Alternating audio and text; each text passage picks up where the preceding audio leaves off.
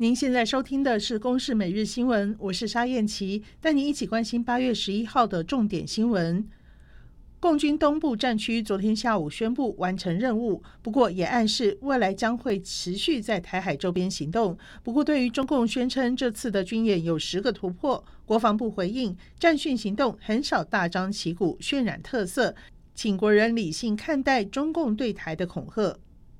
边境管制再松绑，指挥中心宣布，从八月十五号开始，所有来台旅客取消搭机前两天内 PCR 阴性报告，维持入境唾液采检、入境检疫三加四等措施。但是境外筛检阳性者仍然维持从采检日开始七天内暂缓搭机。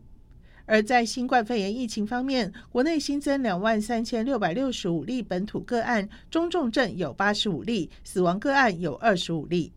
食药署证实，美国知名冰淇淋品牌 Häagen-Dazs 部分产品验出一级致癌物。台湾有输入五批问题品项，共约六万公斤、四十五万杯，已经要求业者停止贩售并且回收。另外，边境稽查发现一批从中国进口大约六千公斤的干莲子，被验出含有致癌疑虑的黄曲毒素，将全数退运或销毁。未来将针对违规业者提高抽验比率。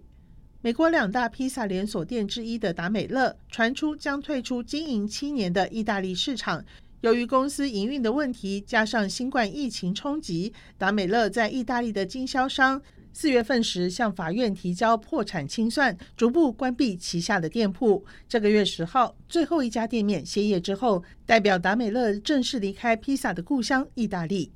以上由公视新闻制作，谢谢收听。